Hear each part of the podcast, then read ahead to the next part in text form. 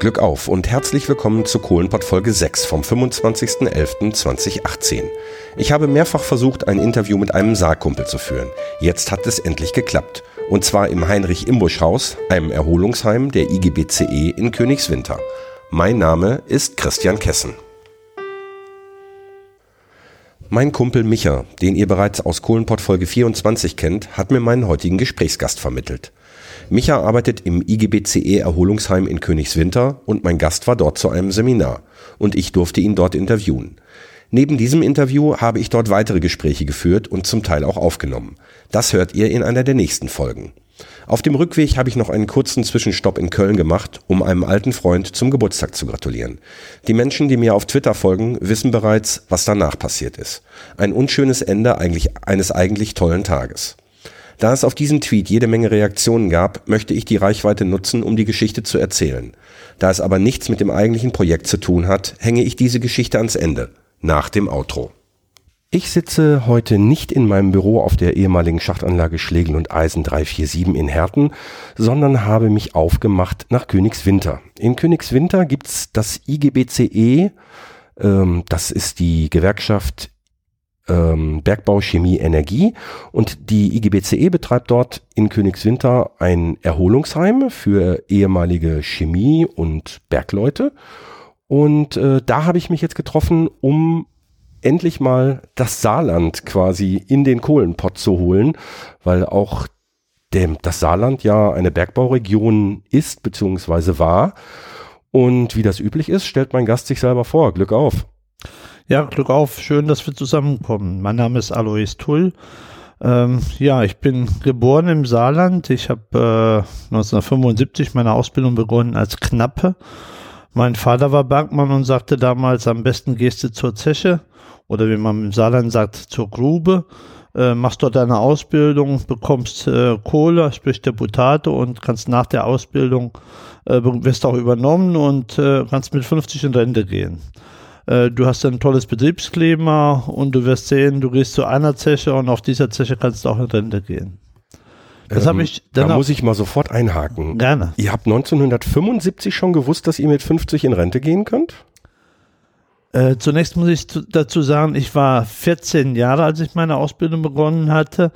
Ähm, und damals 1975 sind die meisten Bergleute mit 51, 52 in Vorruhestand gegangen weil der Bergbau eigentlich ja immer eine, ja, eine sozialverträgliche Auslaufmaßnahme war. Es gab äh, in den vielen Jahren, in denen ich äh, gearbeitet habe, immer wieder Aktionen, äh, in denen man versucht hat, eine sozialverträgliche Lösung hinzukriegen, sprich Bergwerksschließungen so sozialverträglich zu gestalten, dass kein Bergfall gefallen ist. Mhm. Das ist ja bis heute so, glücklicherweise. Das ist Gott sei Dank so gelaufen. Ich habe äh, drei Jahre meine Ausbildung im Saarland gemacht. Äh, ich war ganz stolz, weil ich nach drei Jahren meinen Gesellenbrief erhalten hatte. Äh, habe danach nochmal, ähm, war eine Zeit lang unter Tage gewesen, habe dann die Ingenieurschule des Saarbergwerke nochmal absolviert gehabt und bin dann zurück zu meiner Zeche zu dem Bergwerk Göttelborn. In Göttelborn habe ich dann ja eine schöne lange Zeit unter Tage gearbeitet ähm, wir hatten damals die ersten Verbindungen äh, zur Ruhrkohle gehabt, als es darum ging, Gewerkschaftstage zu besuchen, Jugendtage zu besuchen. Und ich kann mich erinnern, 1978 bin ich das erste Mal nach Castro Brauxel gefahren. Das war für mich eine Weltreise gewesen, das erste Mal äh, ins Ruhrgebiet zu kommen. Ähm, erleben, verbinden, ähm, begleichen. So war der Titel gewesen des Jugendtages. Ähm, und man hat dann die ersten Kontakte zur Ruhr ge ge gefunden. Man hat sich öfters auf Lehrgängen getroffen in, in Haltern, aber auch in Oberbayern, in Miesbach, im Jugendheim, im Jugendhaus. Ja, und äh, so hat man immer mehr Kontakte auch zur Ruhrkohle und den Kollegen der Ruhrkohle äh, geknüpft. Wobei die Ruhrkohle gab es ja zu dem damaligen. Doch, die gab es wohl schon. 68, Damals gab es die noch. Es äh, gab ja. dann danach gab es ja die, ähm, die einzelnen BAGs, die, die Bergbaugesellschaften nochmal ja. dazu. Ja, und ähm, wir hatten eigentlich immer gedacht, naja, äh, es wird ewig die Saarbergwerke AG geben, es wird ewig die Rohrkohle geben. Äh, ja, und es führte dazu, dass wir 97 in Bonn waren. Ja, und gemeinsam mit den Kollegen der Ruhr gekämpft haben um eine sozialverträgliche Lösung. Und die haben wir dann auch eigentlich erreicht, was aber bedeutet, dass im Jahre 2001 unser Bergwerk, das Bergwerk Göttelborn-Reden, äh, geschlossen wurde. Davor gab es das sogenannte Drei-Standorte-Konzept. Ähm, also als ich gestartet bin, hatten wir noch sechs Bergwerke im Saarland. Wir hatten Kamphausen, Göttelborn, Reden, Warnt, Luisenthal und Ensdorf. Kamphausen ist dann zunächst geschlossen worden, dann ist Reden mit Göttelborn zusammengelegt worden und später dann nochmal ähm, Warnt, Luisenthal mit Ensdorf zum Bergwerk Saar. Ihr seid ja vorhin, ich sag mal, vor einer Stunde angekommen, habt dann erstmal einen Happen gegessen und äh, ihr seid jetzt am Wochenende hier zu einem Seminar, glaube ich. Äh, ich war schon ein bisschen früher hier, weil den Micha, den hatte ich ja auch schon mal in einer Folge interviewt. Ein Kumpel meines Bruders, der auch bis vor zwei Jahren, glaube ich, noch auf Prospanien unter Tage war. Wir haben dann so ein bisschen gequatscht und ich habe dir ähm, habe dich gefragt, ob ich dir ein Stück Heimat überreichen darf. Und an dieser Stelle möchte ich mal eben den Ben Scherer grüßen, den Benjamin. Ähm, der hat nämlich ein, das habe ich glaube ich auch schon mal erwähnt, der hat ein, ähm, ja, ein, ein kleines Bildbändchen rausgegeben mit sämtlichen noch stehenden Fördergerüsten äh, des Saarlandes. Und ich glaube, du hast dich darüber gefreut und hast gesagt, dass das sehr schön ist. Ne? Also das, und da ähm, sind halt auch diese, diese Schachgerüste drin, von, zum Beispiel von, von Göttelborn und von, von Reden. Äh, also im Grunde genommen tatsächlich deine Heimatzechen, ne? Ja, ein Stück Heimat, äh, wobei mir ganz besonders gefallen hat, dass auch die kleinen Schächte, von denen heute fast keiner mehr redet drin sind. Also zum Beispiel Schacht Lummaschi, das war ein Schacht, der bei uns im, im Ort war. Das äh, Gebäude steht immer noch, der Schacht selbst ist verfüllt. Ähm, und äh, das Heft ist sehr gut aufgemacht mit allen äh, Schächten, die heute noch da stehen. Wir haben natürlich äh, viel, viel mehr Löcher damals in der Erde gehabt, viel mehr Schächte, aber da stehen die größte auch nicht mehr. Äh, und deswegen fand ich das ganz spannend, auch nochmal, gerade über diese kleinen äh, Bauwerke auch was nochmal zu lesen. Genau, an dieser Stelle also einen herzlichen Gruß an den Benjamin ins schöne Saarland. Ähm, Saarbergbau. Also ich hatte dir ja gerade erzählt, dass ich in Bexbach war, im Bergbaumuseum und dass ich da auch auf dieses Heftchen von Benjamin aufmerksam geworden bin. Ähm, ansonsten, ich weiß, dass das Saarland immer für irgendwelche Größenvergleiche rangezogen wird. Ich bin, wie gesagt, beruflich im Saarland am Anfang des Jahres gewesen, allerdings nur kurz in Saarbrücken und kurz in Bexbach. Was unterscheidet das Saarland, beziehungsweise da wir ja hier über den Bergbau reden, was unterscheidet den Bergbau im Saarland von dem im Ruhrpott? Ähm, ja, zunächst mal ganz wenig. Die, die Sprache der, der Saarländer ist natürlich etwas anders wie die Sprache der Kollegen im Ruhrpott, aber die Kameradschaft äh, ist im Bergbau im Saarland genauso gut äh, wie im Ruhrgebiet und wir haben sehr, sehr viele Kollegen, die auch äh, vom Ruhrgebiet im Saarland im Einsatz waren und äh, die Verständigung war zu Anfang etwas schwierig gewesen, aber die Kameradschaft ist schon toll. Ähm, Im Saarland wird teilweise eine andere Technik eingesetzt. Äh, es wird überwiegend nur mit äh, Schrämmaschinen gearbeitet, also mit Schrämwalzen, wohingegen in der Ruhr über viele Jahre überwiegend die Hobel Hobeltechnik äh, zum Einsatz kam. Im Saarland äh, war viel mehr äh, Zentralgedanke da, weil es halt eben nur die beiden, die drei Bergwerke zum Schluss war. Es gab dann ähm, einen äh, Standort, der für die komplette Technik äh, verantwortlich war. Also konnte nicht jedes Bergwerk selbst irgendwo was ausprobieren, sondern ist das Ganze äh, zentral von der Technik verwaltet worden. Das hat man später bei der RAG auch nochmal äh, an der Ruhr umgesetzt, aber da waren die Saarländer im Prinzip äh, Vorreiter gewesen. Ansonsten haben wir ein bisschen andere Tarifverträge gehabt. Ähm, Im Saarland gab es äh, für alle die gleichen Deputate. Im Ruhrgebiet ist so, dass die Angestellten mehr Kohle brauchten zum Heizen, deswegen hatten die mehr Deputate gehabt. Die weil Löhne. Die, weil die Wohnungen größer waren oder warum? Äh, mag sein, die Wohnung der Angestellten im Saarland war sicherlich auch groß gewesen, aber es ist von der Historie so gewesen. Mhm. Vieles im Saarland ist geprägt durch die äh, französische Besetzungszeit, durch die Regie de Mine de Lazare äh, nach dem Zweiten Weltkrieg. Deswegen sind viele äh, Sozialleistungen auch etwas anders gewesen wie im Ruhrgebiet. Im Saarland gab es den, oder gibt es immer noch den Barbara-Tag, den 4. Dezember. Das ist ein Feiertag für die Bergleute. Die Bergleute brauchten an diesem Tag nicht arbeiten zu gehen. Und die Bergleute waren, so habe ich es erlebt, auch ähm, sehr katholisch geprägt gewesen und sind an diesem Tag äh, dann auch in die Kirche gegangen und haben gemeinsam danach auch gefeiert. Also es gibt die ganz vielen Bergmannsvereine äh, und ich kann mich gut erinnern, dass meine Oma immer gesagt hat, an dem Tag darfst du in die Kirche gehen und darfst abends auch mal besoffen nach Hause kommen. Äh, das haben wir dann auch genutzt und äh, ich kann mich an viele 5. Dezember nochmal erinnern, wo wir dann mit dickem Kopf zur Arbeit gegangen sind. Ansonsten ist die Kohle im Saarland schwarz wie im äh, Ruhrgebiet auch. Ähm, die Teufen sind gleich, die, die äh, Bauwerke sind etwa gleich, der Ausbau ist gleich. Also äh, es sind nur die kleinen Unterschiede, die vorhanden sind. Die Teufen sind tatsächlich gleich. Ich hätte gedacht, dass, dass im Saarland die Teufen sogar noch ein bisschen tiefer sind als, als hier. Äh, also als hier im, im Ruhrpott. Ähm, man muss es differenziert sehen, äh, weil die Topografie im Saarland natürlich eine ganz andere ist. Im Ruhrgebiet gibt es ja fast keine Berge.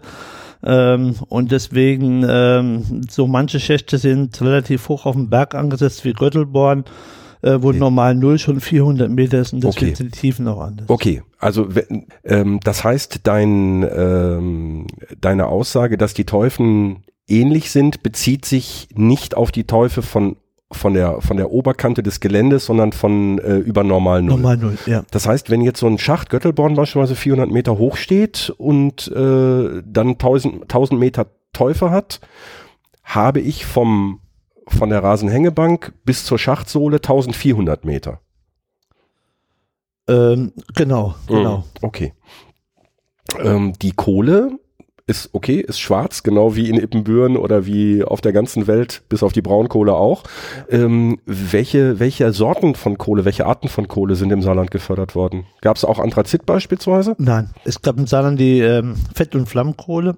Mhm. Fettkohle in erster Zeit noch, äh, ja, ich habe es erlebt von Kamphausen, später in Luisenthal gefördert äh, für die Kocherei Fürstenhausen, also eine höherqualitätige Kohle äh, und dann später die Flammkohle, die dann äh, vom Bergwerk Saar gefördert wurde, in erster Linie für die Kraftwerkstandorte im Saarland. Man muss wissen, wir hatten im Saarland drei Kraftwerke, die im, äh, in der Gesellschaft der Saarbergwerke AG noch gewesen sind. Und erst mit der Verschmelzung mit der RAG äh, sind diese Gesellschaften dann rübergewandert zur STEAG äh, und sind somit aus dem Konzernverbund auch nochmal rausgekommen. Das war früher spannend gewesen, weil auch die Kraftwerksmitarbeiter alle knappschaftlich versichert waren äh, und dementsprechend äh, gab es auch zu vielen Austausch äh, von Belegschaften, von Kraftwerken zu den Bergwerken nochmal. Äh, bis hin auch die Werkstätten und Kokerei waren äh, alles in der eigenen Gesellschaft der Saarbergwerke AG. Wir hatten eine eigene Wassergesellschaft, sprich wo nicht die Wasserhaltung, sondern äh, Wasser aufbereitet wurde und äh, Wasser auch produziert wurde für die Kunden. Das war ja ein sehr, sehr differenziertes äh, Unternehmen gewesen, wo dann später wieder komplett aufgeteilt wurde äh, zu dem sogenannten schwarzen und weißen Bereich. Mhm. Sind denn die Kohleflöze, die im Saarland anliegen oder anstehen, sind es die gleichen, die hier im Ruhrgebiet zu finden sind? Also wäre es theoretisch möglich, wenn wir jetzt Verwerfungen und sonstiges rausnehmen, äh, ich sag mal, äh, auf Prosper Haniel im Flöz-Zollverein beispielsweise, ähm, sich bis, äh, bis zur Saar durchzugraben? So ist es. Die Flöze haben teilweise auch die gleichen Namen, äh, sind natürlich auch unterschiedlich von der Ausprägung. Wir haben äh, teilweise, wenn es zu Frankreich rüberging, zu einer äh, Halbstein- und Steinlagerung äh, ähm, gehabt. Allerdings, ähm, ich sag mal, der östliche Teil war eine überwiegend äh, äh, südlich bis geneigte Lagerung gewesen. Mhm. Das gleiche hat man, wenn man die Flöze ja weiter vergleicht, äh, weiter verfolgen würde, werden sie irgendwann in England auch wieder rauskommen. Äh, die Flöze sind in der Carbonzeit entstanden und dementsprechend äh, war es die gleiche Zeit, wo die Kohle dann auch oh. äh, ja, entstanden ist. Okay. Du hast vorhin gesagt, dass du eine Ausbildung als Knappe gemacht hast. Das heißt wirklich, der Lehrberuf hieß Knappe? Genau. Bis 1975 war es Knappe. Danach äh, ist das Berufsbildungsgesetz so weit geändert worden, dass sie, die nach mir ausgebildet wurden, Bergmechaniker und Berg- und Maschinenleute äh, waren. Der Bergmechaniker mit drei Jahren Ausbildung, der Bergmaschinenmann mit zwei Jahren Ausbildung. Der Knappe hatte auch eine Ausbildung mit drei Jahren, nur der Knappe hatte die Folge, da musste ein Hauerschein danach gemacht werden. Und die Kollegen, die nach uns ausgebildet wurden, die waren mit Facharbeiterbrief äh, auch schon gleichzeitig Geselle gewesen. Und wir hatten damals nur neun Zehntel, neun Zehntel des Gehaltes gehabt, sprich des Lohnes. Und erst mit dem Hauerschein, der Erwerb des Hauerscheines hat man den vollen Lohn auch bekommen. Mhm. Okay. Ähm, die Ausbildung, du hast gesagt, dein Vater war auch auf der Zeche. Genau. Wie viele, Vater- wie viele Generationen? Also in der äh, dritten Generation, Opa war auf Zeche, Vater war auf Zeche gewesen. Ähm, mein, meine beiden Brüder waren auch auf Zeche gewesen. Nur mit dem Unterschied, dass die, ähm, die beiden Zechen noch im Saarland miterleben äh, durften und ich 1900 äh, beziehungsweise 2002 dann äh, zur Ruhr verlegt wurde, die Werkstätten an Saar und Ruhr zusammengeführt hatte. Später dann äh, nach Schließung der Werkstätten die Kokerei äh, Prosper verkauft habe nach ArcelorMittal. Äh, danach nochmal weitergewandert bin nach Auguste Victoria. Auguste Victoria dann nochmal äh, zugemacht und äh, dann hat es für mich auch gereicht. Und ich habe dann ähm, auch die Möglichkeit der Frühverrentung genutzt. Das heißt, du hast bis 2002 warst du im Saarland? Äh, Ich war bis 2001 im Saarland alleine zuständig und war dann zuständig für die Werkstätten an der Ruhr in Prosper und die Werkstätten im Saarland. Zuständig wofür im Saarland?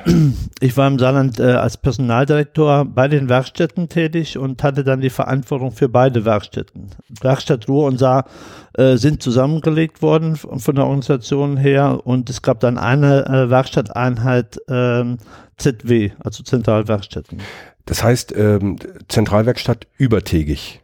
Genau. Für, für welche? Für alle Zechen äh, der RAG. Es äh, gab ja einen äh, Konstellationsprozess, äh, wo man alle Werkstätten zu einer Organisationseinheit zusammengelegt hat. Es gab ja damals noch die Werkstatt in Lippe in der Nähe von Dortmund. Es gab die äh, ZW Prosper, es gab äh, die ZW in, in Gelsenkirchen. Also all diese Werkstätten hat man zu einer Organisationseinheit zusammengelegt mit der Zielsetzung, die irgendwann äh, zu zwei großen Zentralwerkstätten an der Ra Saar und in der Ruhr zusammenzulegen. Dazu gab es dann eine Direktion mit einem Werksleiter ähm, und äh, zunächst mal zwei PS-Direktoren und anschließend dann auch nur noch für einen PS-Direktor. Das heißt, für mich war die spannende Aufgabe, äh, drei Tage an der Ruhr, in, drei Tage in der Woche in Bottrop zu sein und zwei Tage im Saarland tätig zu sein. Und da hast du einen Hubschrauber gehabt oder so. äh, wir haben sehr viel über Videokonferenz gemacht und ähm, ich meine, ich hätte das im Gefühl, dass die Straßen alle viel leerer waren wie heute Das mit Sicherheit. oder dass ja. wir jünger waren. Wir haben sehr oft morgens dann schnell mal hochgefahren zur Ruhe, danach mittags wieder zurückgefahren. Mhm. Also das kann man sich heute gar nicht mehr vorstellen. Mhm. Ähm, die, was oder welche Aufgabe hatten diese Zentralwerkstätten? Weil ich kann mir, also ich stelle mir jetzt vor, es geht irgendwie ein, eine Maschine kaputt. So, aber dann ist die doch nicht bitteschön aus dem Saarland ins Ruhrgebiet gebracht worden, um die dort zu reparieren, oder? Habe ich zu Anfang auch gedacht, das macht überhaupt keinen Sinn. Man hat sich äh, allerdings dann sehr schnell auf äh, Produktlinien geeinigt. Das heißt, im Saarland wurden alle Schrägmaschinen der RAG repariert und alle Sch äh, Schildausbauteile der RAG repariert. Im Gegensatz wurden an der Ruhr alle Pumpen äh, äh, repariert und so gab es Produktlinien. Und ähm, der Transport von diesen Teilen ist das geringste an Kosten äh, als für die eigentliche Reparatur. Also wenn ich mir vorstelle, wir waren ja vor kurzem nochmal auf Prosper, da steht jetzt draußen vor dem Förderturm steht ein Ausbauschild und zwar eins von den großen, also mit, ich glaube, 4,20 Meter maximaler Höhe oder 4,50 Meter sogar. Wenn so ein Ding kaputt war, ist das vom, von Prosper ins Saarland transportiert worden, um es dort zu reparieren? Ähm, so kann man sich das nicht vorstellen. Man muss ähm, sich das so vorstellen, dass in einem Streb etwa 300 Ausbauteile sind. Ja. 250 bis 300, demnach wie groß der Streb ist. Und wenn ein Streb dann seine äh, Feldesgrenze erreicht hat, kommen alle Ausbauteile raus, raus. Und das heißt, alle Ausbauteile gehen dann auf einen LKW, ein bis zwei auf einen LKW, die werden dann in Saarland oder wurden damals in Saarland gefahren, gefahren wurden dann komplett überholt, auseinandergebaut, komplett wieder zusammengebaut und wurden dann als eine Einheit nochmal äh, für den neuen Streb auf einem anderen Berg, auf eine andere Zeche äh, zum Einsatz gebracht. Und es gab natürlich immer so ein paar Reserveschilde, die dann bei Bedarf auch nochmal von der Werkstatt Prosper aus äh, dann zu den Bergwerken gefahren. Mhm. Aber das ist doch eine irre logistische Aufgabe. Ich meine, so ein, so ein Schild, was wiegt so ein Schild? 30 Tonnen bestimmt, die großen. Ja, also zu meiner Zeit, die äh, zwischen 14 und 26 Tonnen, das waren so die Gewichtsklasse. Aber das, ähm, das stellt man sich nur vor. Wenn man heute auf den Autobahnen schaut, was äh, los ist, dann ist der Transport eher das geringste an Kosten als äh, wie die, die Reparatur und die Sanierung an sich.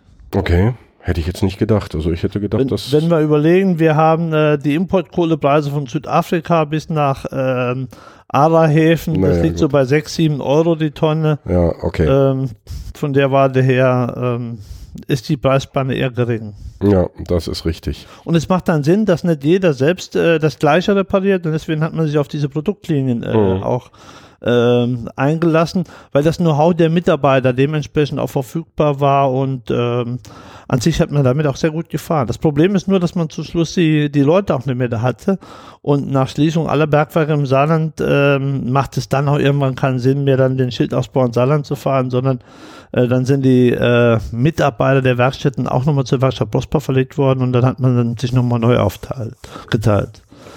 Wann ist das letzte Saarbergwerk geschlossen worden? Ähm, ich müsste da nochmal genau nachschauen. Das Bergwerk Saar war das letzte gewesen. Wir können ja mal eben ins Heftchen vom Ben schauen. Ups, der wird ja da die, steht. Der wird, das hat er mit Sicherheit da drin. Da bin ich fest von überzeugt. Ähm, so, jetzt müssen wir nochmal eben so. Wir blättern jetzt mal, während wir.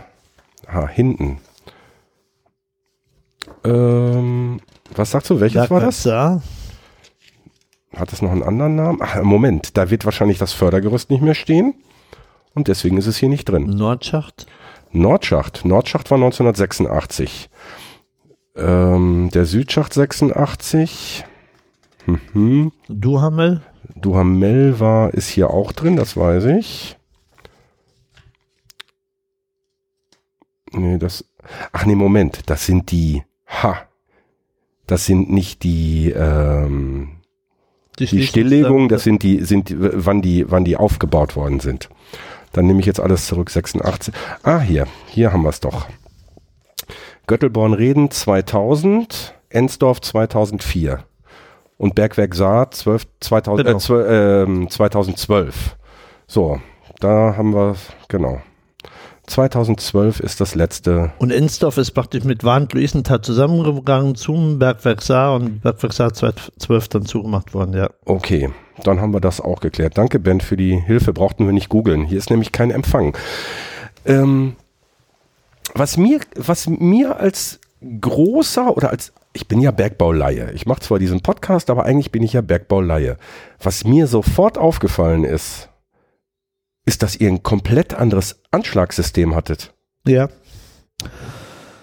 Ähm, auch das kommt aus der Regie de Minde Lazar. Äh, die äh, Signaltöne im Saarland waren anders als wie in, äh, im Ruhrgebiet äh, waren allerdings gleich wie in Frankreich gewesen. Sprich, eins ist halt, äh, das gleiche wie äh, in, in, ganz Deutschland auch. Zwei ist hängend und äh, drei ist auf. Und das genau. war im Ruhrgebiet anders und gewesen. Genau, äh, im Ruhrgebiet ist zwei auf und drei hängen. Ne? Genau. Ja. Also für die, für die Hörerinnen und Hörer, die das bisher noch nicht mitbekommen haben, es war also früher so, mittlerweile ist es, äh, werden die Signaltöne quasi über Lautsprecher elektrisch gegeben. Ähm, das ist mir sehr unangenehm aufgefallen auf Prosper, weil ich habe irgendwie diese Schachtglocke vermisst. Aber es war ursprünglich so aus der Historie raus, dass es eben halt eine Schachtglocke gab äh, mit so einem ja, mit so einem Klöppel da dran, an dem man gezogen hat und über die Anzahl der Schläge, also der, ja, so oft wie die Glocke erklungen ist, äh, wussten eben halt alle, es geht jetzt auf oder es geht äh, runter oder eben halt äh, halt ein Signal, ein Schlag ist eben halt halt. Und da gab es eben halt verschiedene, verschiedene Signale, äh, die eben halt, ich dachte, deutschlandweit gleich wären, aber ich bin im Saarland eines Besseren belehrt worden und jetzt haben wir gerade die Erklärung. Das kommt also aus dem französischen Bergbau. So ist es, ja. Es gibt sicherlich noch so ein paar Kleinigkeiten, die anders sind von der Sprache her. Im Saarland sagt man halt eben die Grube, hier ist es äh, die Zeche. Äh, Im Saarland äh, gibt es äh, keinen Zechensaal, sondern ein sogenannter Verlesesaal, wo die Mitarbeiter äh, vor der Anfahrt sich nochmal treffen. Im Saarland ist es auch üblich, dass dann noch einmal eine Glocke läutet. Die Bergleute ziehen alle den Helm äh, aus, äh, beten kurz zur Barbara ähm, und ziehen den Helm wieder an. Ähm, das ist spannend, weil das ähm, auch vom Glauben her für alle gleich ist. Also die muslimischen Kollegen, die Christen wie die Evangelisten, alle ziehen den Helm äh, aus und ähm, ja, beten für sich im Stillen. Äh, das habe ich eigentlich an der Ruhr vermisst, auch dass man sich äh, mit allen Mitarbeitern vor der Schicht nochmal in einem großen Saal äh, zusammenfindet. Ähm, das äh, war eigentlich gegeben, so, obwohl die Zeit nicht bezahlt wurde. Die Zeit äh, wird ja laut Tarifvertrag erst nach äh, mit Betreten des Förderkorbes und Verlassen des Förderkorbes bezahlt. Ja. Äh, und diese 20 Minuten war allerdings ja für alle eigentlich Pflicht gewesen und alle haben sich auch dran gehalten. Äh, also es war wirklich eine, eine Pflichtveranstaltung oder war es eine freiwillige, die aber jeder tatsächlich mitgemacht hat? Oder wäre es unangenehm, wäre es nur unangenehm aufgefallen, wenn jemand ständig nicht dabei gewesen wäre? Oder hätte, glaube, hätte man wirklich einen auf den Deckel gekriegt? Ich glaube schon. Also es, es gibt keinen Tarifvertrag, dass man da hingehen muss, aber es zeugt auch so ein bisschen die Kameradschaft, dass man äh, vorher zusammenkommt äh, und sagt, was machen wir heute und äh, müssen wir noch Materialien mitnehmen in die Grube, wer macht welche Tätigkeit. Äh, von der war der her, ähm, war das irgendwo auch ein Selbstläufer. Mhm. Was im Saarland natürlich auch nochmal fällt mir gerade ein, anders ist, äh, waren die Kantinen oder man sagt ja die Kaffeeküche.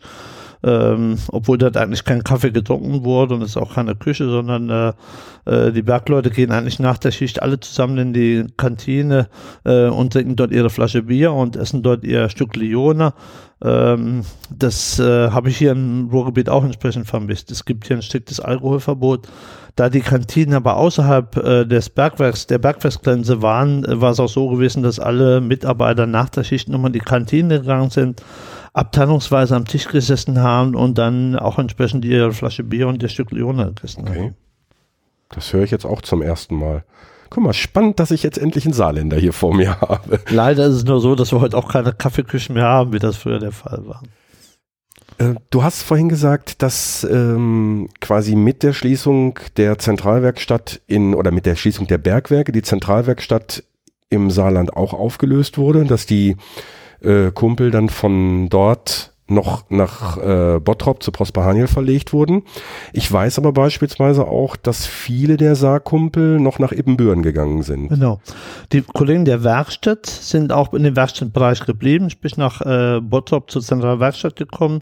Die untertäglichen Kollegen sind, ich sag mal, zu 99 Prozent alle nach Ibbenbüren gegangen. Äh, und ein Teil der Kollegen ist ja noch dort äh, und wird sicherlich dann jetzt auch mit Ende des auslaufenden Bergbaus äh, da nochmal zurück in die Heimat gehen.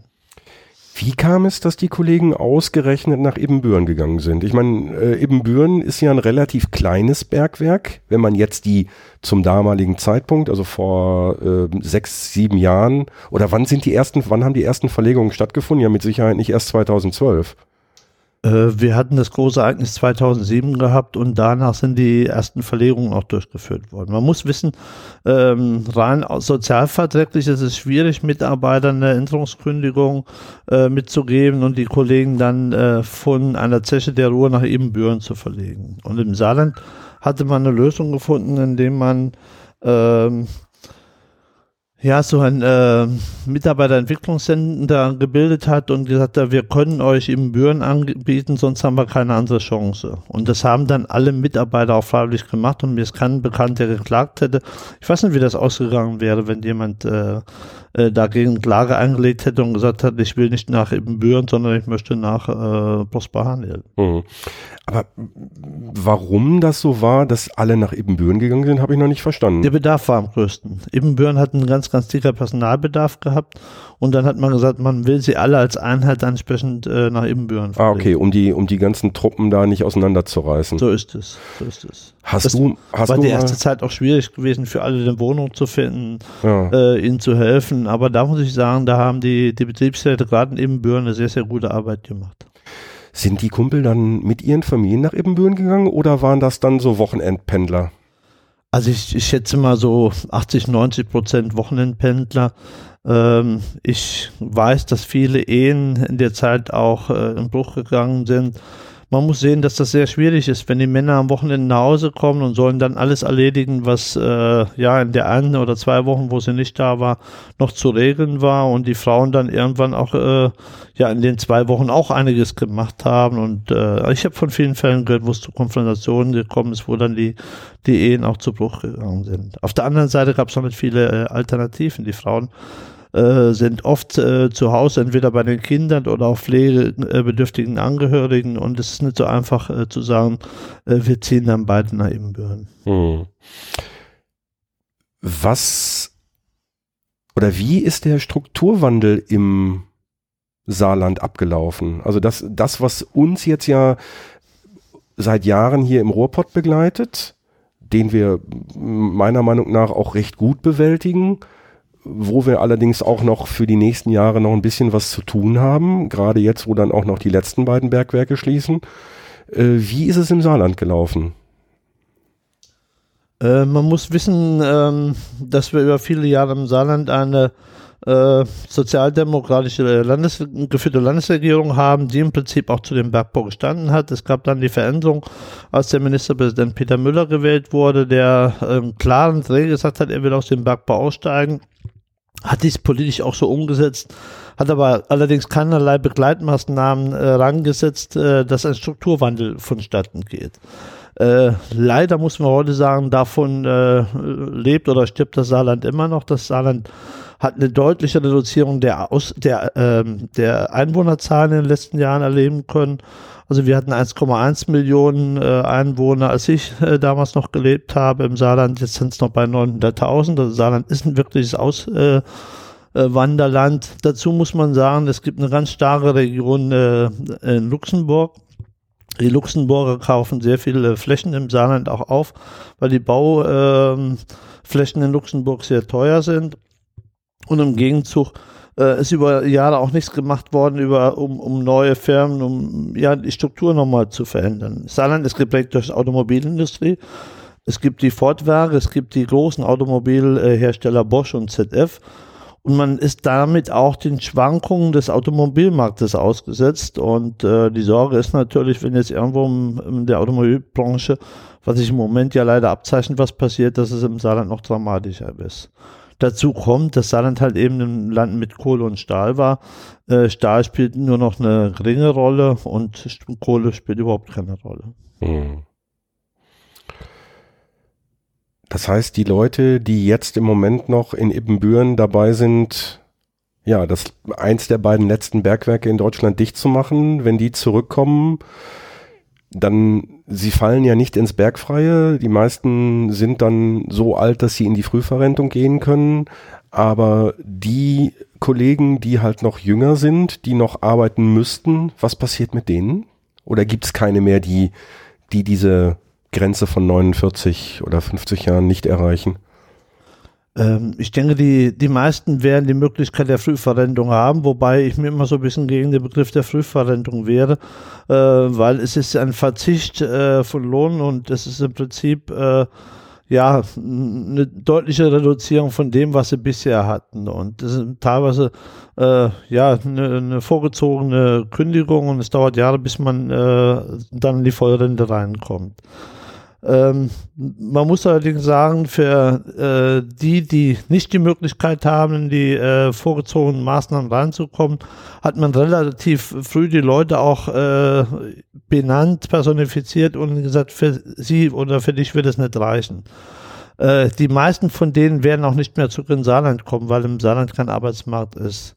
Viel schlimmer finde ich allerdings, ich denke, wir kriegen es einigermaßen sozialverträglich im Bergbau hin mit denen, die jetzt beschäftigt sind. Aber für unsere Kinder haben wir keine Arbeitsplätze mehr. Wir haben äh, teilweise eine Ausbildungsquote gehabt in meiner Jugendzeit von 10 Prozent. Und jetzt bildet der Bergbau nichts mehr aus und leider ist auch keine andere Firma, keine anderen Firmen da, die diese Ausbildungsquote halten. Mhm.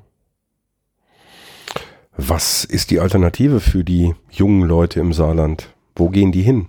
Äh, der, es, es gehen, also ich kenne das aus meiner Familie, es gehen sehr, sehr viele in den äh, süddeutschen Raum, äh, Stuttgart, äh, München, äh, da ist doch einiges an Arbeitskräften, das gesucht ist. Also gerade zum elektrotechnischen Bereich sind die Chancen sehr gut. Die Lohnstruktur ist auch deutlich besser. Dafür muss man allerdings sagen, es ist ganz schwierig, in diesem Bereich eine Mietwohnung zu finden. Mhm. Das Schöne ist, wenn Sie heute in Sand eine Mietwohnung äh, oder wenn du eine Mietwohnung suchst, ist überhaupt kein Problem. Es gibt ganz, ganz viele Leerstände, es gibt ganz viele Häuser zu verkaufen. Die Immobilienpreise äh, sind sehr, sehr gering. Ob das jetzt schön ist, also für mich wäre es schön, wenn ich denn ins Saarland ziehen wollen würde, aber auch für mich gäbe es im Saarland wahrscheinlich wenig zu tun. Ja, das Problem ist äh, nicht nur die Arbeitsplätze, sondern man merkt es auch in der Infrastruktur der, der Orte, der Gemeinde. Es gibt immer weniger Einkaufsmöglichkeiten. Die ganzen Discounter gehen nur dorthin, wo auch viele Leute wohnen. Und deswegen ist es äh, schon schwierig für die, gerade die älteren Leute, die dort wohnen. Bis hin zur Frage der medizinischen Versorgung, der sogenannten Landarztquote, die entsprechend dann auch gering ist. Hm. Du hast vorhin gesagt, dass das Saarland ja nach dem Zweiten Weltkrieg unter französischer Besatzung war und äh, dementsprechend auch unter dem Einfluss der französischen Minengesellschaften stand oder Bergbaugesellschaften stand. Ähm, das heißt im Grunde genommen direkt an der französischen Grenze oder hinter der französischen Grenze auf französischem Gebiet gibt es auch Bergbau oder gab es auch Bergbau. Wann sind dort die Gruben dicht gemacht worden? Ähm, etwa zehn Jahre früher wie im, im Saarland. Ähm, auch eine spannende Zeit, da könnte man sehr viel berichten. Äh, 1945 nach Ende des Krieges ähm, ist das Saarland im Prinzip durch das sogenannte Saarstatut besetzt worden. Äh, sprich, es gab eine Verständigung, dass man zehn Jahre ein praktisch neutrales äh, Land hat unter der äh, Regie der Franzosen ähm, und danach das Volk abstimmen lassen will, äh, wo sie hingehen wollen. In dieser Zeit ähm, äh, hat man sich ziemlich stark an Frankreich orientiert, äh, allerdings hat äh, gerade die Gewerkschaften und damit äh, die IG Bergbau äh, dafür gekämpft und gesagt, äh, das kann nicht sein. Die französischen Löhne sind deutlich geringer als wie die, die Kollegen, die äh, auch den Krieg verloren haben, aber in der Bundesrepublik äh, wohnen. Und die große Sorge war damals gewesen von der sogenannten Wandfrage, weil die Franzosen dann Kohle unter ähm, dem Saarland abbauen durften. Mhm. Das kann man sich heute nicht vorstellen. Das heißt, die haben unter der Grenze durchgegraben, wenn genau, man so will. Unter der Grenze zu, äh, abgegraben. Kohle war äh, überall äh, gebraucht worden.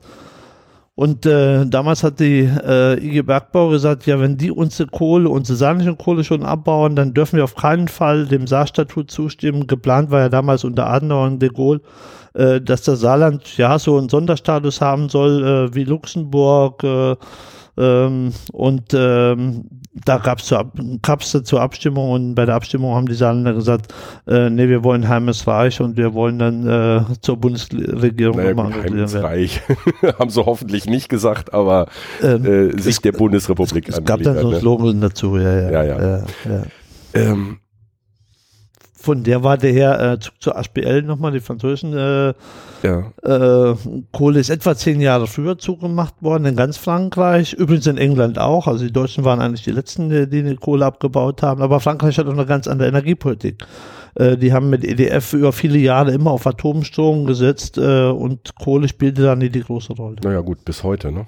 Bis heute, ja, ja, ja. Also selbst äh, wenn man sieht, die, die energetischen Maßnahmen über ähm, äh, Photovoltaikanlagen, Windräder, die sieht man in Frankreich ganz, ganz selten. Wir sind sehr oft in, Frankreich drüben und äh, dann denkt man auch immer, ähm, ja, die Grenze bestimmt da wirklich auch die, die Bebauung. Mhm. Ähm, die Kohlevorräte im Saarland, wie lange hätten die noch gereicht? Also man sagt ja hier im, im Ruhrgebiet, ähm, ja, bei nicht, also ohne Steigerung der Förderung bis zu 400 Jahre. Wie sieht's da im Saarland aus? Also man Weil kann, das Saarland ist ja sehr klein, wie man, wir alle wissen. Ja, äh, man kann gleiche Werte sagen. Wir haben auch mal äh, von 300 bis 350 Jahren geredet. Das ist immer eine Frage von, ähm, ja, welcher Technik geht man in 300 Jahren aus? Hm. Ähm, Nanoroboter. Eben, das ist hochgerechnet worden. Also wir hätten ohne weiteres sage ich mal, 50 Jahre mit der heutigen Technik Kohle abbauen können. Hm. Also Kohlevorräte sind da, man braucht nur in die Tiefe zu gehen.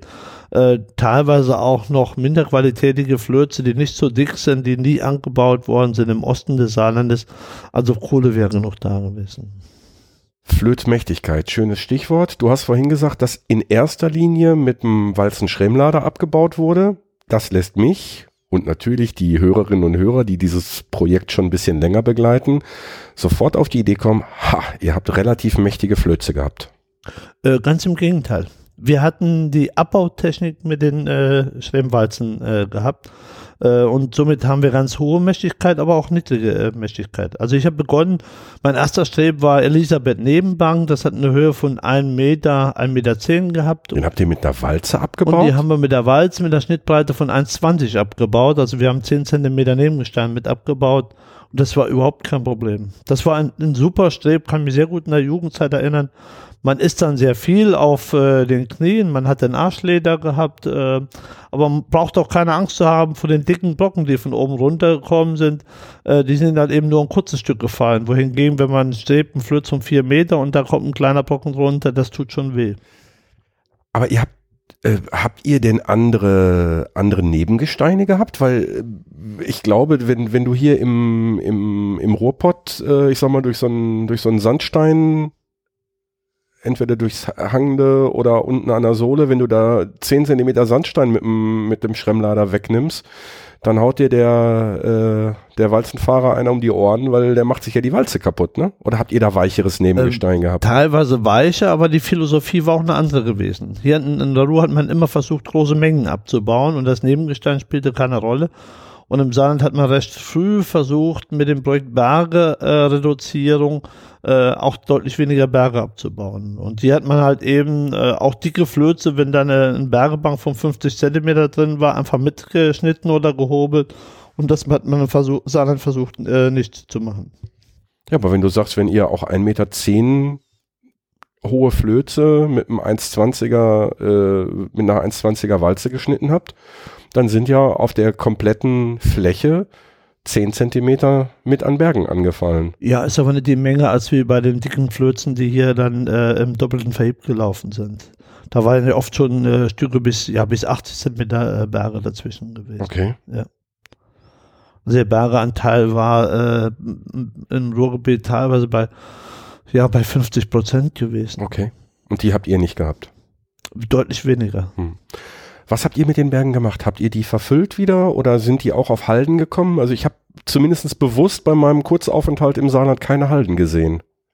Äh, doch, wir haben ähm, in meiner, ja, die ersten Zeiten, wo ich im Bergbau war, gab es äh, den sogenannten Blasversatz, auch mit sehr, sehr viel Aufwand, wo die Steine wieder nach Untertage äh, zum alten Mann verblasen wurde. Ähm, das habe ich allerdings nur so die ersten in, in, ja, 70er und 80er Jahre erlebt und später äh, muss ich sagen, sind die Berge alle noch über Tage gekommen. Ähm, Saarland hat eine andere Topografie, das heißt, es sind sehr viele Löcher auch noch. Ihr habt Täler aufgefüllt. Äh, Täler aufgefüllt, äh, zu Gewerbeflächen nochmal aufgefüllt, gefüllt, aber auch Berge halten gebaut. Okay. Ähm, den Blasversatz, der ist zwar mehrfach schon erwähnt worden, aber erklärt hat ihn noch keiner. Kannst du es erklären? Äh, Blasversatz ähm, funktioniert so, äh, indem man die Steine, die von Untertage nach Übertage kommen, nochmal klein äh, walzt und dann in einem ganz feinen äh, förmigen Schotter mit einem Korn, sage ich mal, von 5 cm Dicke, wieder mit einer Bandanlage nach Untertage geführt wird. Dort kommt sie in eine Luftblasmaschine rein äh, und diese Blasmaschine ähm, bläst praktisch äh, diese kleinen Steinchen dann hinter die Abbaufront, wo die Schilde vorhergefahren sind und der äh, Abbau äh, beendet wurde. Das heißt, die äh, das, äh, was an Erde zusammengedrückt wird, ist dann wieder geringer. Mhm. Das ist aber vom Ablauf her, das Schild oder die Schilde fahren vor, der alte Mann bricht ein und dann werden die Reste noch verblasen oder wird verblasen, bevor der alte Mann Bevor einbricht? der alte Mann reinbricht, also ich habe es damals noch in Einzelstempelausbau erlebt, okay. äh, wo dann eine Rohrleitung von Streb, äh, von Kopfstrecke nach Fußstrecke runtergeführt wird und dann alle 20 Meter getrennt wird und äh, mit einem Krümmerstück wird dann äh, der alte Mann zugeblasen. Mhm. Das heißt, der alte Mann bricht da gar nicht ein, beziehungsweise bricht wesentlich weniger ein, genau. weil, weil unten drunter schon Material liegt. Genau, man muss allerdings sagen, äh, mit wenig Erfolg, weil der Blasversatz äh, lange nicht äh, die Verdichtung hinkriegt, als wie vorher die Kohle, wenn sie drin war. Mhm. Äh, es wird wohl reingeblasen, aber es hat äh, doch eine gewisse Schüttung und somit ist auch ja, bei, bei entsprechendem Gebirgsdruck äh, die Wirkung gering. Dazu muss man sagen, es war in Höllenlärm gewesen, in Höllenstaubentwicklung äh, und energetisch ein Riesenaufwand für die Steine einmal von nach von Untertag nach Übertag und später wieder naja. äh, ja, kleinkörnig nach unten zu bringen. Ist denn da noch ein Bindemittel eingefügt worden, also Zement oder sonst was, Nein. oder war das nur die losen Steine? Nein. Beim Blasversatz waren es nur die äh, losen Steine. Es gab äh, teilweise in steiler Lagerung auch Spülversatz, wo man entsprechend nochmal Anhydrit äh, reingespült hat. Äh, dies war allerdings eher in, in, flüssiger Form gewesen. Anhydrit ist ein Kalk. Äh, ein Kalkzement. Kalkzement, ne? Ja. Genau, ja. Ja, so. Saarland. Sagen wir dem Saarland Tschüss. Du hast ja nicht im Saarland aufgehört, das hattest du ja gerade schon angeschnitten. Du bist dann. Es ist mir schwer gefallen. Ähm, ja, zunächst mal mein Berg war geschlossen 2001. Das Berg war Göttelborn, das zum Schluss Göttelborn Reden war. Ich bin dann zu den Werkstätten gegangen. Äh, zunächst in der Zentralwerkstatt Hirschbach, dann sind die Werkstätten Hirschbach mit Prosper zusammengelegt worden. Äh, und dann ähm, gab es dann irgendwann nur noch, ähm, oder gab es dann wieder eine weitere Zusammenlegung, nämlich die Werkstätten sind auch mit dem äh, Materiallogistikbetrieb nochmal zusammengelegt worden. Ähm, dort war dann eine Kollegin gewesen, die schon als äh, Personaldirektorin äh, tätig war und somit war es für mich Zeit, äh, eine andere Aufgabe anzugehen. Ähm, ich bin dann zur Kokerei Prosper äh, gekommen, ähm, auch wieder als Personaldirektor durfte dann den großen Strukturwandel machen, nämlich Kokerei Bosper war ursprünglich vorgesehen zu schließen und dann äh, äh, hat man gesagt, wir müssen äh, viel mehr Leute bei uns nochmal einsetzen, damit die Kokerei eine Zukunft hat. Ähm, viele sagten vor Ort, das wird überhaupt nicht gehen, weil ein Koker oder ein Bergmann kann man nicht umschulen zum Koker. Äh, wir haben das bewiesen. Wir haben dann 300 Mitarbeiter der äh, RAG qualifiziert und zu Kokern äh, umqualifiziert und ich bin ganz stolz darauf, dass die Kokerei heute immer noch läuft.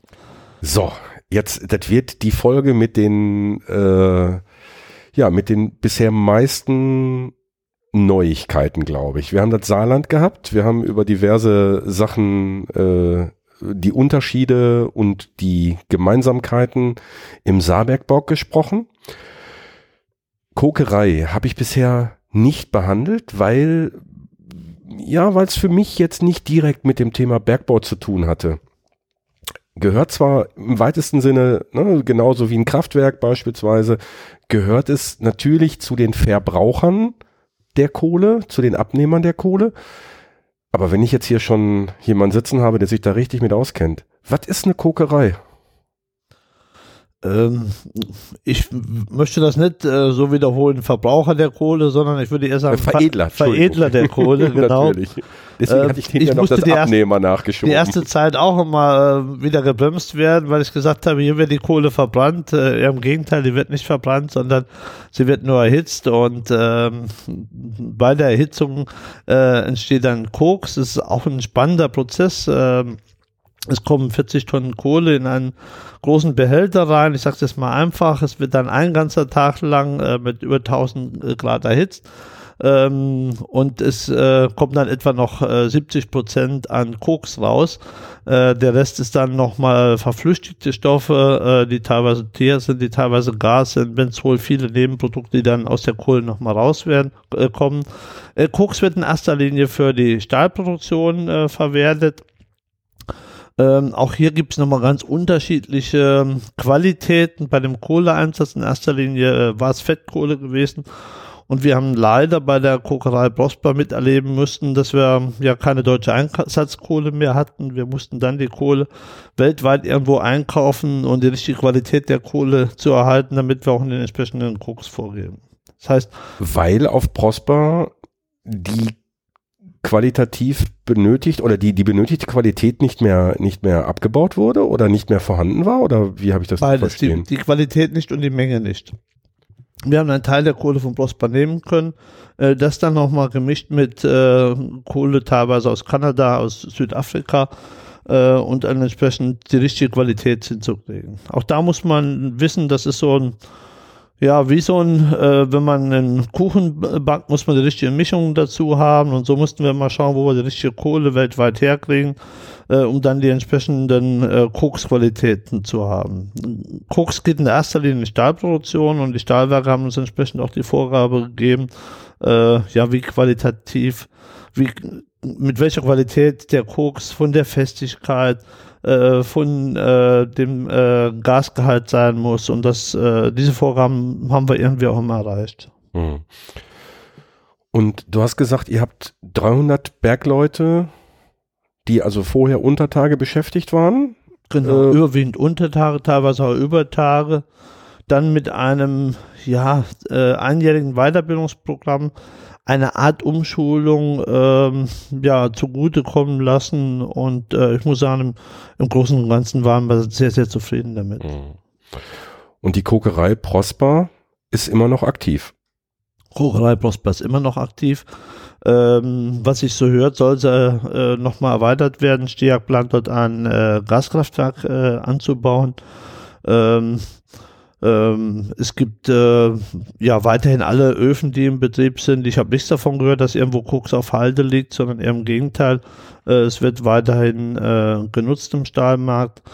Äh, wir haben die Kokerei damals ja aus dem Konzern rausgegliedert. das heißt, es ist verkauft worden nach ArcelorMittal. Äh, wir haben dann einen Betriebsübergang gemacht, der aus meiner Sicht äh, sehr gut war, ein sozialverträglicher Betriebsübergang äh, mit der Zusicherung praktisch über mindestens zehn Jahre keine Kündigung und die äh, Tarife, wie sie bisher sind, auch zu erhalten. Hm.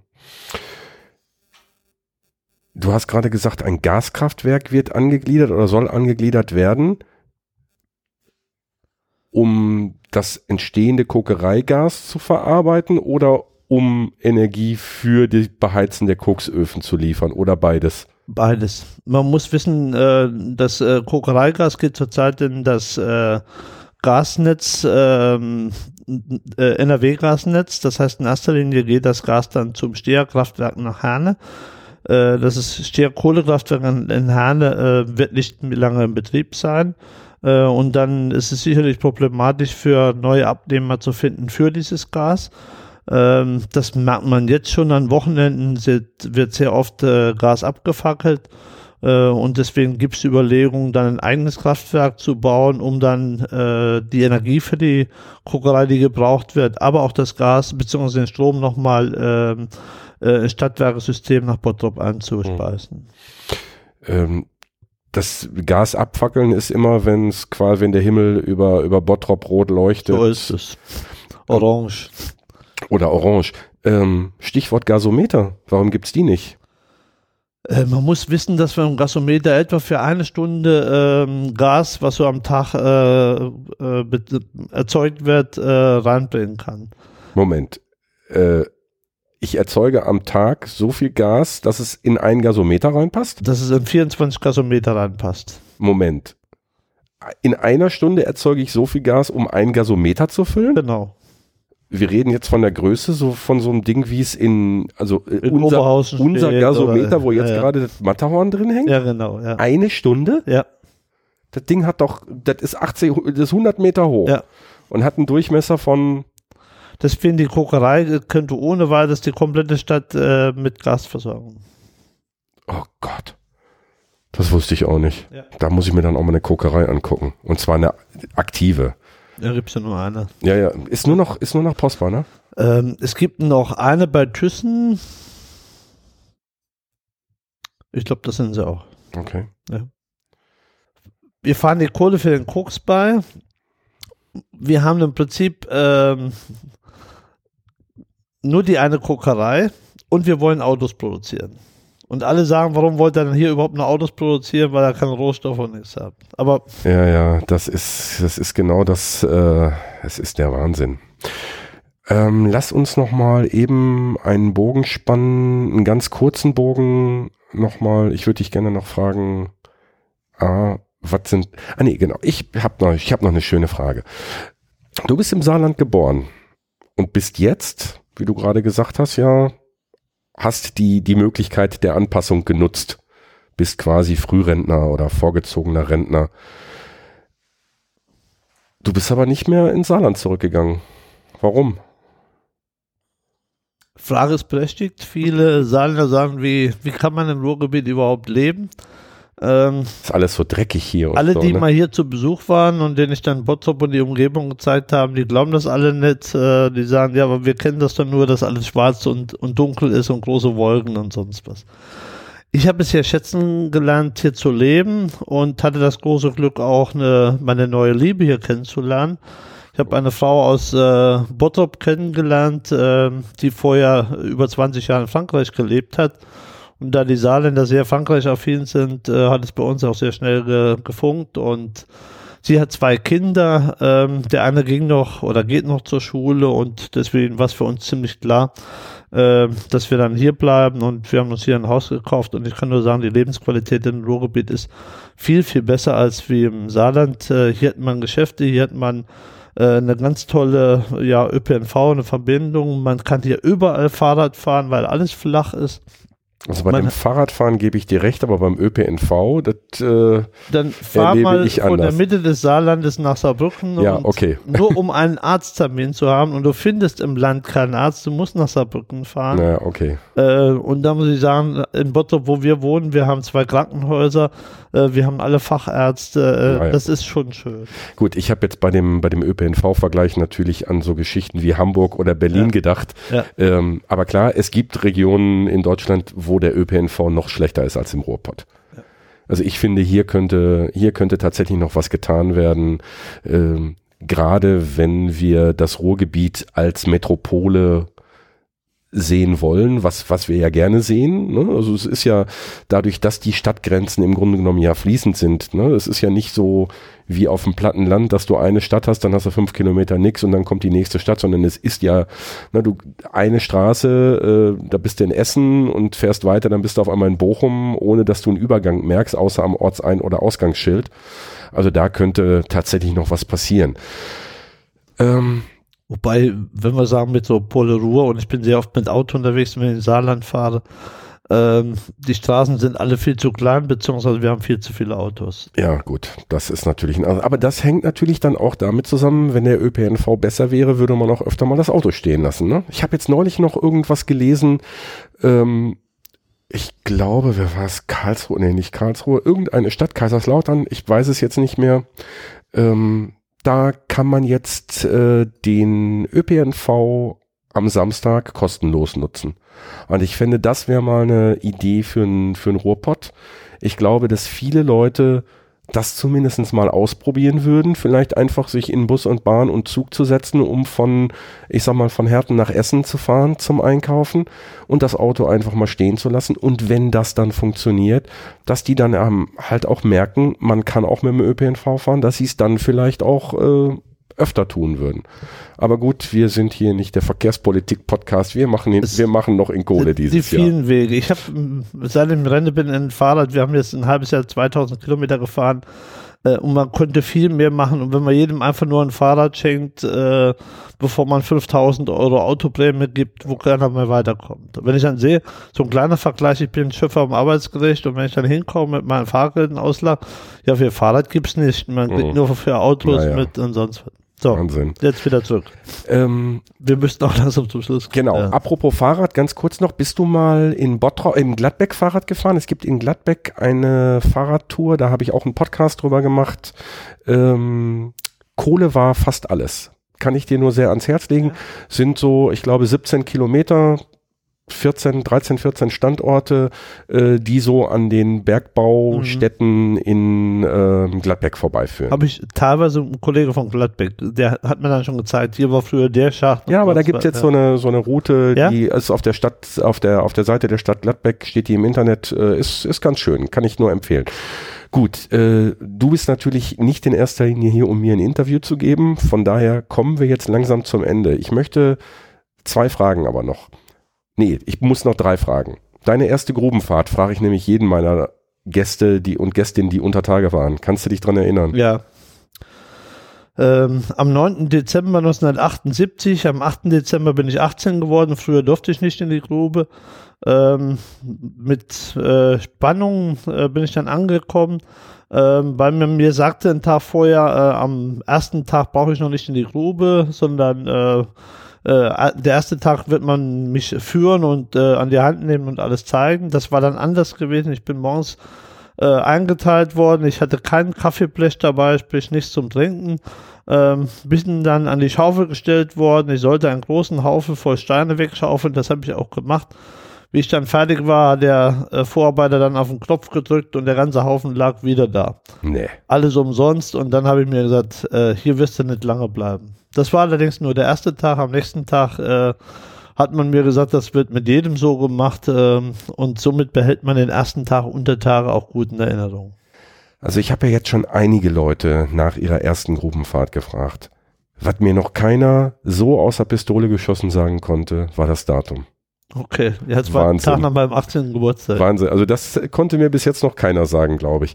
Ähm, gut, das war die erste Frage. Ich hätte gesagt insgesamt drei. Deine letzte Grubenfahrt? Ich brauche kein Datum. Äh, Wo war das?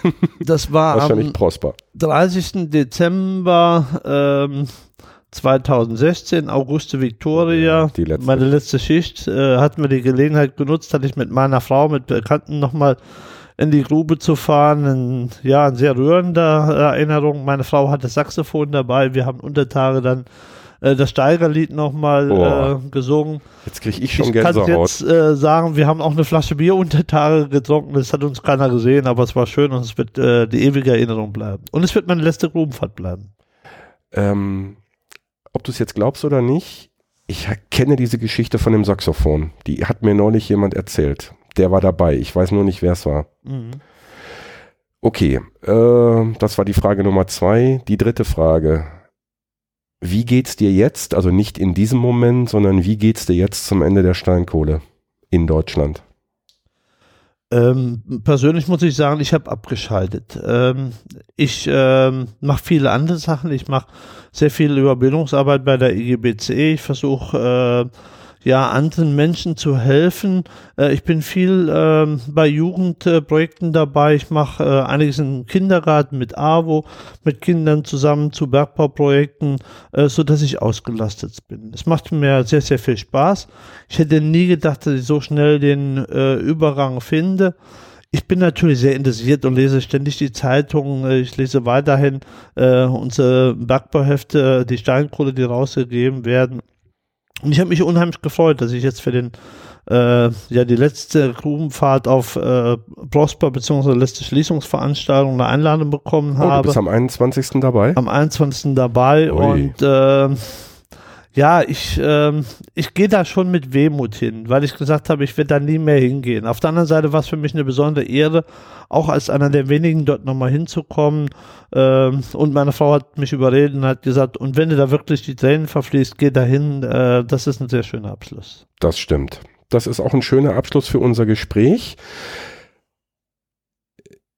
ich bin ein bisschen neidisch, weil ich bin am 21. definitiv nicht da, weil da ist wirklich nur die Creme de la Creme, die ganz großen Politiker und einige wahrscheinlich wirklich verdiente Leute, die im Bergbau tätig waren. Schön, dass du dazugehörst. Ähm, ich möchte dich aber jetzt schon mal zu einer Veranstaltung einladen, die wahrscheinlich irgendwann im Februar stattfinden wird. Und zwar auf der Zeche Schlegel und Eisen in Herten, Schacht 347 da wo ich mein Büro habe und wo es die Schwarzkauer gibt. Da werde ich irgendwann im Februar versuchen, alle Leute, die ich im Rahmen dieses Projektes interviewt habe, zusammenzutrommeln. Ich gebe dir den Termin rechtzeitig bekannt. Da wird es ein Bierchen geben, da wird es ein paar Schnittchen geben, da wird es nicht alkoholische Getränke geben, selbstverständlich. Und es werden hoffentlich auch ein paar Hörerinnen und Hörer kommen und dann machen wir uns da einfach einen schönen Abend und feiern unseren eigenen Abschied von der Steinkohle nochmal. Das ist dann so ein kleines Dankeschön von mir, sowohl an die Hörerinnen und Hörer als auch an die Leute, die sich an diesem Projekt beteiligt haben.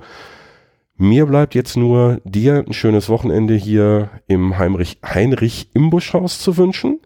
Eine erfolgreiche Veranstaltung. Ich weiß nicht, ob du referierst oder ob du zuhörst oder ob ihr einfach nur Beides. beides. Okay. Ähm, und ich würde sagen, wir beenden das Gespräch so, wie wir es angefangen haben. Glück auf und alles Gute für die Zukunft. Herzlichen Dank, Glück auf. Ey, Kumpel, für heute Schicht am Schacht.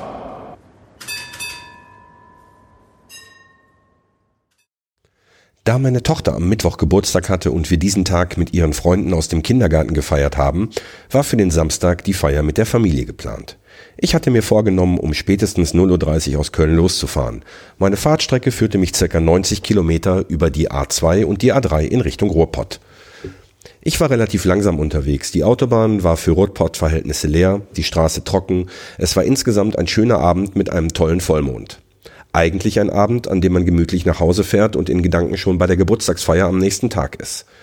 Im Bereich des Autobahnkreuzes Oberhausen gibt es in Richtung Ruppert eine langgezogene Rechtskurve. Und in dieser, direkt unterhalb der Autobahnbrücke, die Richtung Arnheim führt, stand plötzlich unvermittelt auf der rechten und mittleren Spur das Wrack eines schwarzen Mittelklassewagens. Ungesichert, unbeleuchtet. Ich fahre aus Prinzip, sobald es möglich ist, auf der rechten Spur, auch bei drei Fahrspuren.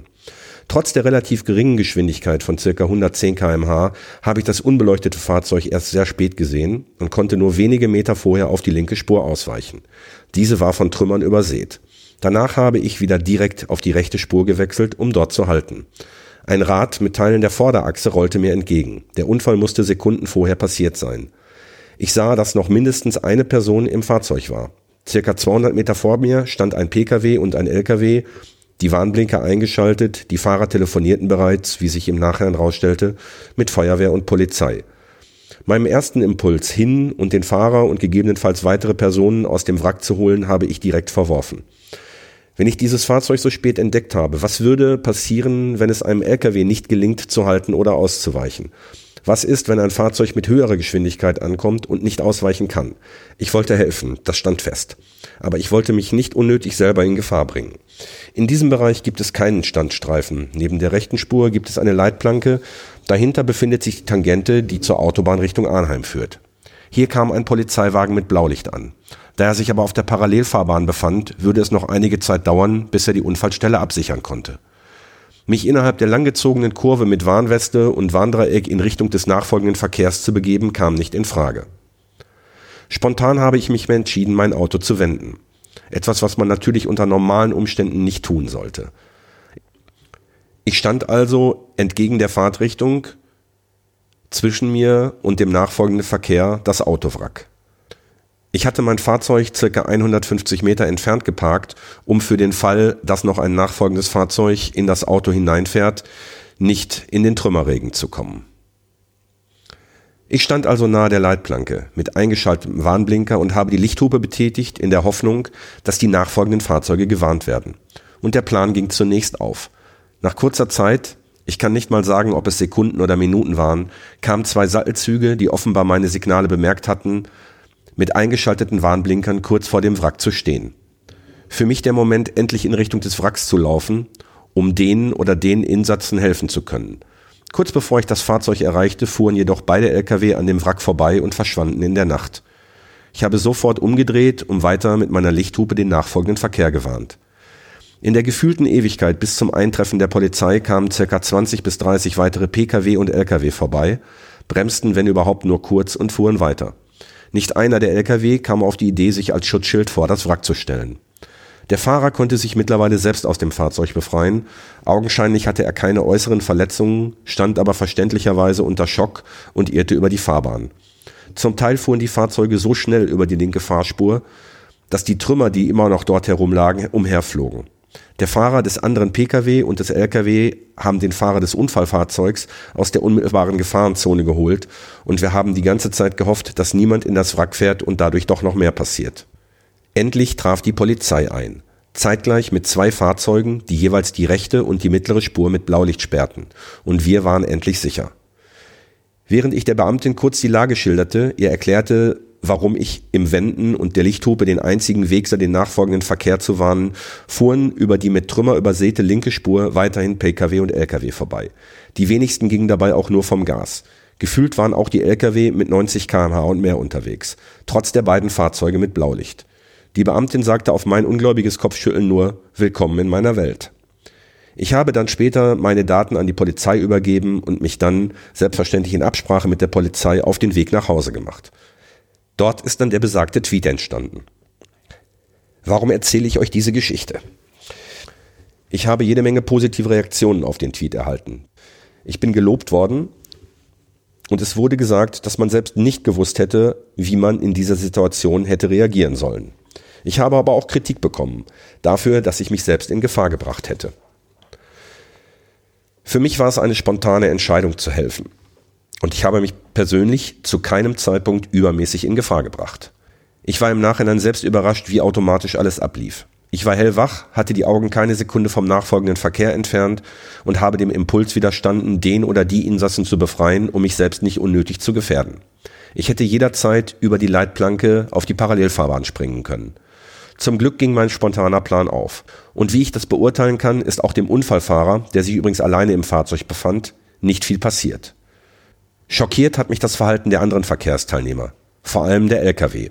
Ich habe selbst einige Jahre aushilfsweise Sattelschlepper gefahren und hätte nicht eine Sekunde gezögert, dieses 40 Tonnen Monster als Schutzschild vor dem Wrack zu parken, mit Warnblinker und Beleuchtung. Ein Sattelschlepper mit Warnblinker wäre für alle nachfolgenden Fahrzeuge deutlich eher zu erkennen gewesen als ein unbeleuchteter schwarzer Wagen, der unter einer Brücke zwei Fahrspuren blockiert und in dem ein Mensch sitzt. Falls ihr in eine ähnliche Situation geratet, versucht umsichtig zu handeln. Versucht zu helfen und wenn es nur der Anruf bei Polizei oder Feuerwehr ist. Bringt euch nicht selber in Gefahr, aber schaut nicht weg. Auch wenn nichts weiter passiert ist, ich habe in den letzten beiden Nächten Bilder im Kopf gehabt von dem, was hätte passieren können. Und ich weiß, was hätte vermieden werden können, wenn auch nur einer der Lkw-Fahrer sein Fahrzeug als Schutzschild genutzt hätte. Und generell, fahrt vorausschauend, rechnet immer mit dem Unvorhergesehenen und bildet im Stau frühzeitig eine Rettungsgasse. Kleiner Fun-Fact zum Ende. Die Polizistin musste erst mit einem Kollegen klären, ob ich für das Wenden auf der Autobahn verwarnt werden muss. Das stand zwar nie zur Debatte, sie konnte es jedoch alleine offenbar nicht entscheiden.